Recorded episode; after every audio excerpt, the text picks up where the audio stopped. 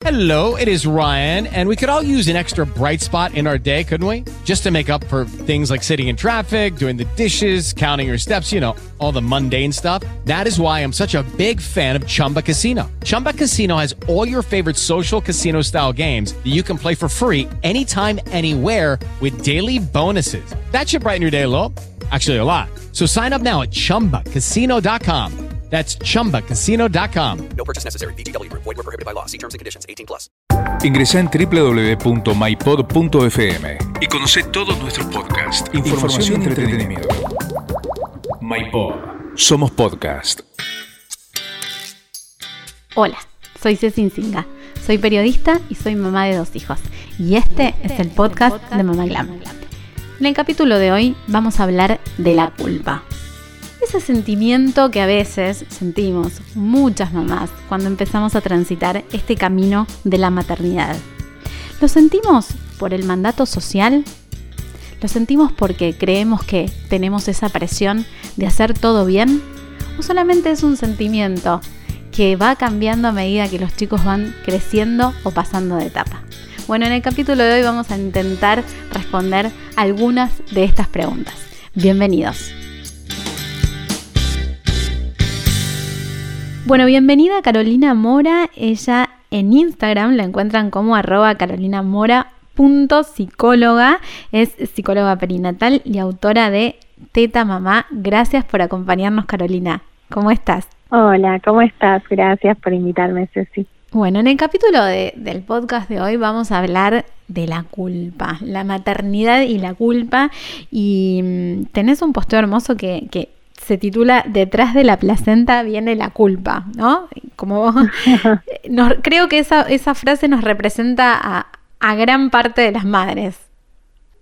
Sí, es bastante gráfico, ¿no? Como que parece que ya nace el bebé y ya la mayoría de las mujeres empiezan a sentir este algo de culpa en algún aspecto de su maternidad, algunas desde la panza, pero bueno, digamos que convencionalmente cuando el bebé ya nació aparece por ahí más intensamente, ¿no? El sentimiento de culpa.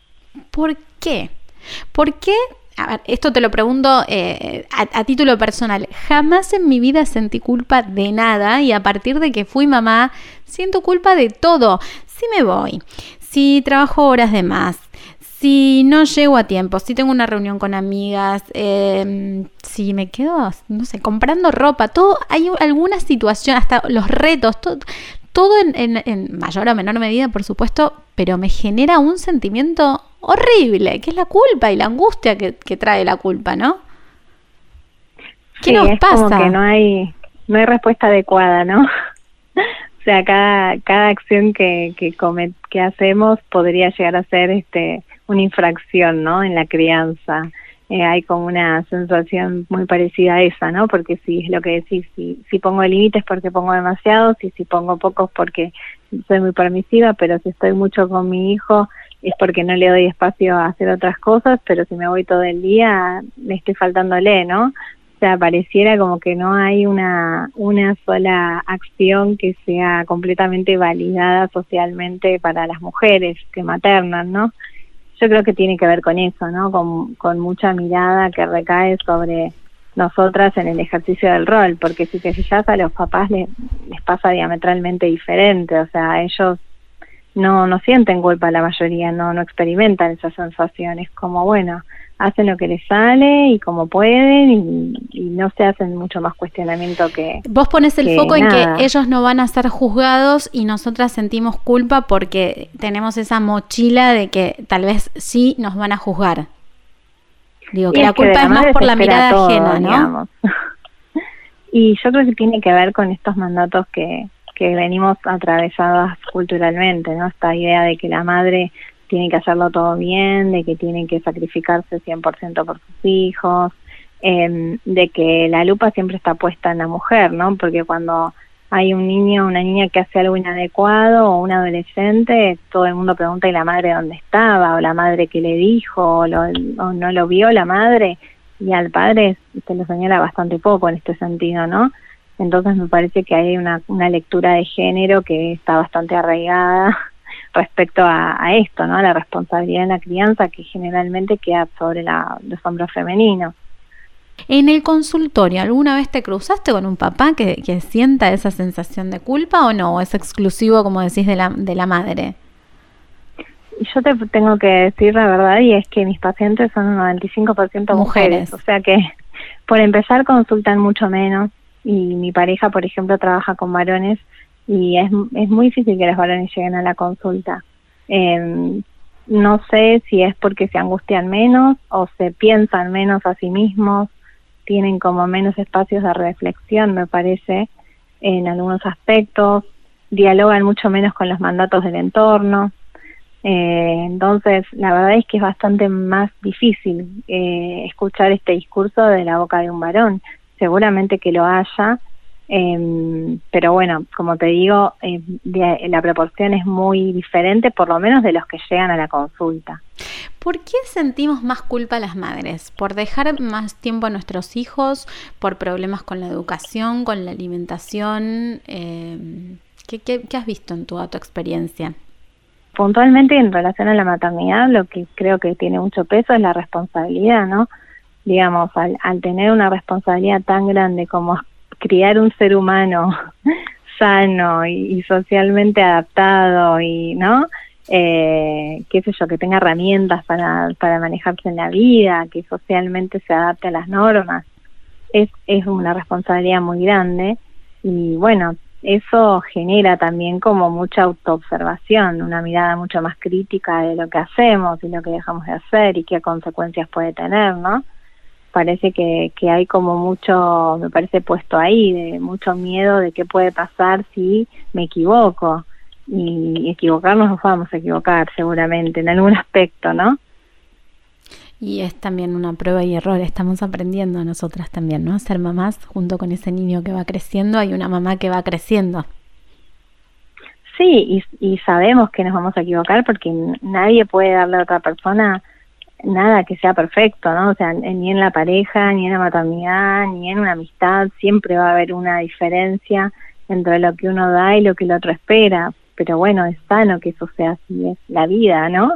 Eh, si no nos quedaríamos con un solo vínculo que lo llenaría todo y no, por suerte tenemos la capacidad de relacionarnos con otras personas y de ir eh, habitando otros espacios, ¿no? Y encontrar el deseo en otros lugares pero bueno, eh, creo que el, el, temor a fallar es como un peso bastante grande que, que cargan las mujeres cuando se enfrentan a la maternidad, ¿no? Porque además la mirada social generalmente las apunta a ellas, no se apunta a nosotras, ¿no? Entonces, eh, me parece que eso no, no es inocuo, digamos.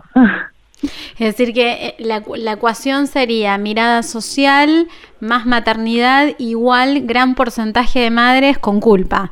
Tendremos que trabajar entonces en la mirada social, más que en el sentimiento. Podríamos decirlo que sí. Y yo creo que hay que trabajar mucho en la mirada social porque tenemos una mirada social que en vez de acompañar a las personas que cuidamos, bueno, suele señalarlas, ¿no? Entonces eh, es mucho más fácil criticar cómo un padre o una madre resuelve una situación, por ejemplo, de berrinche de su hijo, de desborde emocional, que acercarse y preguntarle qué necesita, si puede ayudar en algo, ¿no? Entonces, medio que venimos con ese chip de, de socialización cuando salimos a la calle, ¿no? Es muy fácil salir a la calle con un bebé y que alguien te diga, te diga algo que estás haciendo mal, o porque le pones medias, o porque no le pones, o porque lo sentás mirando por un lado o para el otro, o está abrigado demasiado o muy poco. Bueno, nada, siempre va a tener algo para comentar y generalmente lamentablemente no son cosas buenas, ¿no? La mayoría de las cosas que nos comentan. Entonces, eso va generando también todo un, un, circuito, además de mucha, mucha, y no me sale palabra, como mm, eh, inseguridad, ¿no? También en algunas mujeres. No, y además... muchas veces hay mucha inseguridad en, en sus decisiones y en las decisiones que toman, y entonces googlean 100 páginas de crianza antes de tomar una decisión respecto de sus hijos. Tal cual. Y además nadie te va a decir si lo estás haciendo bien, ¿no? No, no pasa una persona por la calle diciéndote qué buena mamá que sos, pero sí te, te, te pasan y te miran como diciéndote eh, qué mal que estás usando el celular cuando estás con tu hijo, ¿no? Digo, por alguna cosa que se me ocurre que, que he visto o, me ha pasado. Em, a mí me genera mucha culpa el tema del tiempo el, tiempo que le dedicamos a nuestros hijos, sobre todo las mamás que trabajamos adentro de casa y afuera de casa. Y tal vez tengas razón que es por la mirada social, mm, pero yo lo analizaba más desde el lugar de lo que siento que me estoy perdiendo cuando estoy afuera. Sin embargo, cuando me quedo todo el tiempo en casa, también siento que me estoy perdiendo estar haciendo lo que me gusta, que es el trabajo, ¿no? Qué difícil buscar ese equilibrio. Sí, es que yo creo que ahí en lo que estás contando, por más que está, digamos, obviamente lo que te pasa a vos como persona y tu historia y lo que vos tenías como expectativa de tu maternidad, también está la mirada social en tanto que el sistema, digamos, no favorece que las mujeres nos podamos quedar en casa a las horas que querramos con nuestros hijos y a la vez trabajar las horas que también deseamos trabajar, digamos. O sea, en general el sistema fomenta como un estilo de trabajo bastante homogéneo para varones y para mujeres y para personas que son padres o madres y para personas que no lo son. Entonces, si vos antes te ibas ocho o nueve horas para trabajar eh, en tu oficina y ahora tenés un bebé, te seguís yendo ocho o nueve horas y parece que en tu casa no tuvieras nada diferente que hacer y vos en realidad tenés que cuidar una persona en tu casa, ¿no? Y eso sí es una carga laboral que no, no se adecua a esa nueva etapa de tu vida y, la mayoría no la pueden adecuar, ¿no? Yo tengo la suerte, de, por ejemplo, desde mi profesión, que puedo elegir trabajar cinco horas por día, seis horas, siete, cuatro, tres, depende de lo que yo veo que necesitan mis hijos y lo que yo tengo ganas y obviamente mi economía me permite. Pero, no le pasa a todo no está pensado de esa forma. El sistema no está pensado de esa manera. Entonces, obviamente, si nos exigen que trabajemos como si no tuviéramos hijos que cuidar y que cuidemos hijos como si no tuviéramos que trabajar afuera, y sí, obviamente va a haber una disonancia emocional en lo que estamos viviendo, o sea, vamos a estar tironeadas por dos tensiones que son contrapuestas. Difíciles. Eh, Carolina, ¿cómo trabajamos esa culpa? ¿Qué podemos hacer las mujeres para congeniar esta, esta maternidad y esa culpa y salir lo más ilesas posibles de esa situación?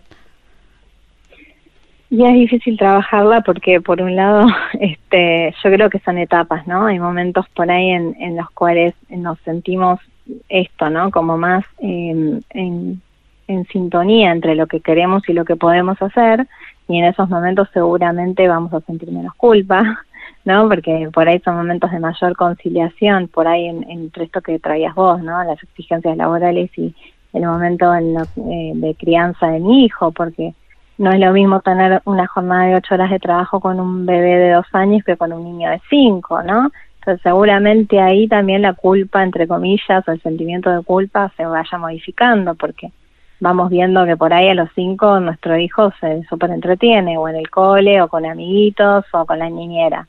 Pero a los dos la demanda es muy grande hacia la madre, ¿no? Entonces eso seguramente genera también más, más sentimiento de culpa. Eh, creo que en ese sentido va cambiando, ¿no? Va mutando. Y la culpa muchas veces, eh, si la sabemos leer desde el lugar de decir, me parece que nos viene a decir como, che, esto que está pasando en algún punto no está bueno para vos, porque hay algo que no te está haciendo sentir bien, ¿no? O sea, si la tomamos algo que te angustia, que te pone mal, que te interpela, que, que no saca lo mejor de vos. Claro, la podemos tomar como una especie de semáforo que diga, ah, mira, estás como acercándote a un punto de, de, de, no sé, en aspecto a esta área de tu vida que no te está haciendo sentir bien. Fíjate si puedes modificar algo para sentirte mejor si la tomamos desde ese lugar, yo creo que puede ser un buen catalizador para ir regulando, ¿no? Expectativas y posibilidades. Ahora, la culpa por la culpa misma, ¿no? Esta cuestión cristiana de mi culpa, mi gran culpa, mi grandísima culpa. Y ahí, cuando nos quedamos atrapadas ahí, claramente no es una culpa que sirva para mucho, ¿no?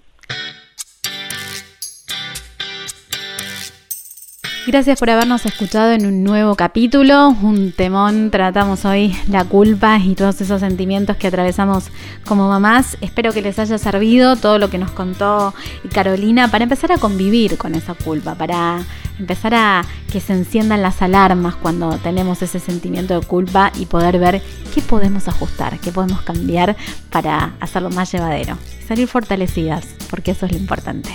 Recuerden que se pueden suscribir al podcast, seguirnos en todas nuestras redes sociales y escribirnos a contacto arroba mypod.fm. Nos escuchamos en el próximo capítulo. MyPod Somos podcast.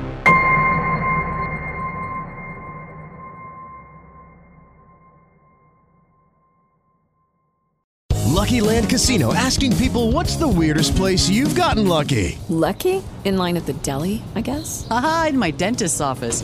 More than once, actually. Do I have to say? Yes, you do. In the car before my kids' PTA meeting. Really? Yes. Excuse me, what's the weirdest place you've gotten lucky? I never win and tell. Well, there you have it. You can get lucky anywhere playing at LuckyLandSlots.com. Play for free right now. Are you feeling lucky? No purchase necessary. Void where prohibited by law. 18 plus. Terms and conditions apply. See website for details.